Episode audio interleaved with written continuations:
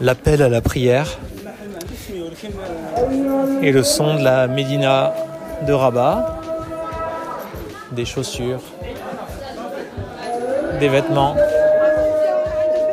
des bijoux, des épices,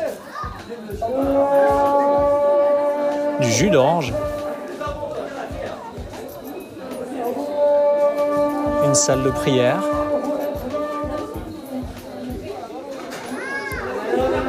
des poussettes.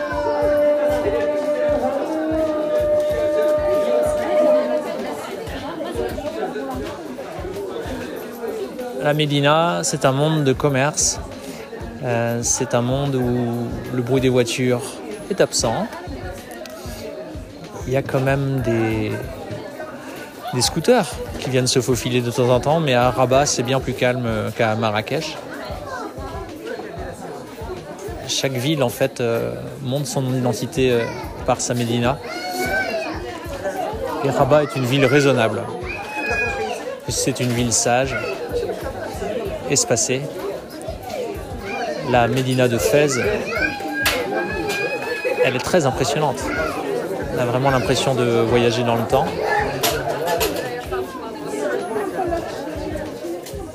Ici, c'est assez organisé. Alors on voit des familles, des enfants.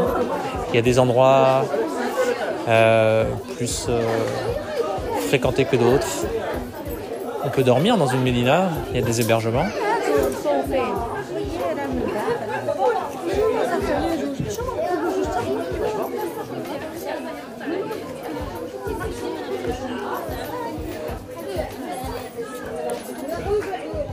Et là, il y a surtout des femmes avec des enfants qui regardent euh, le prix des chaussures.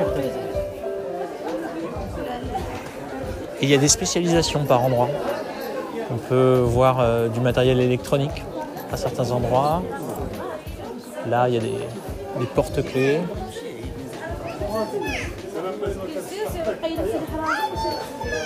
Des manteaux. Des vestes en cuir. Là, il y a beaucoup de cuir.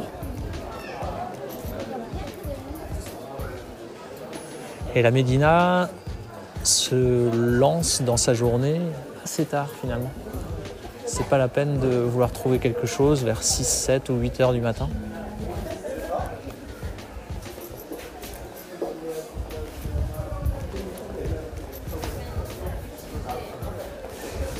Ici, on suit la Médina.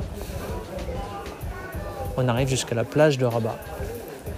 La plage de Rabat, c'est l'océan Atlantique. Et alors qu'on est pris dans la densité humaine de la Médina, tout d'un coup, ça s'ouvre. Il y a un horizon, une autre ambiance.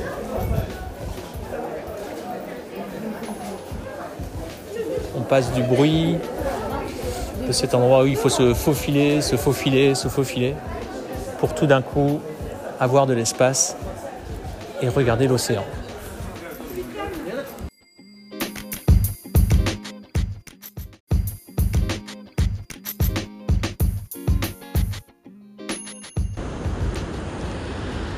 l'Atlantique.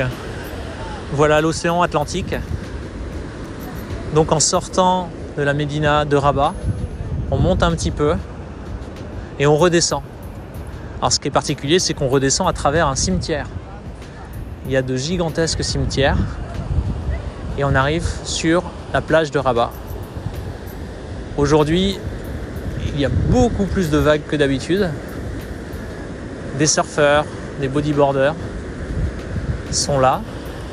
Et malgré la présence de nombreuses écoles de surf, puisque Rabat, capitale du Maroc, compte des écoles de surf, eh bien il n'y a pas de cours. Sans doute parce que les vagues sont impressionnantes. Ce ne sont pas des vagues pour débuter. Et il y a aussi du foot. Et c'est mixte. c'est mixte. Des gens sont venus aussi fêter un anniversaire. Sur des chaises, un petit peu de, musique, un drapeau marocain. Malheureusement, il y a ce plastique, les bouteilles en plastique, les bouchons en plastique.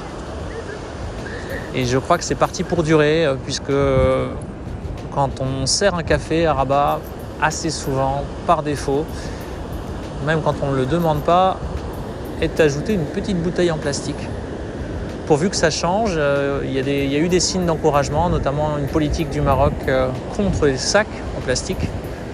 C'est déjà ça. Et peut-être que la cohérence euh, va amener à la limitation des, bouteilles en plastique. Les plages seraient encore plus belles. Ça donnerait encore plus envie de surfer.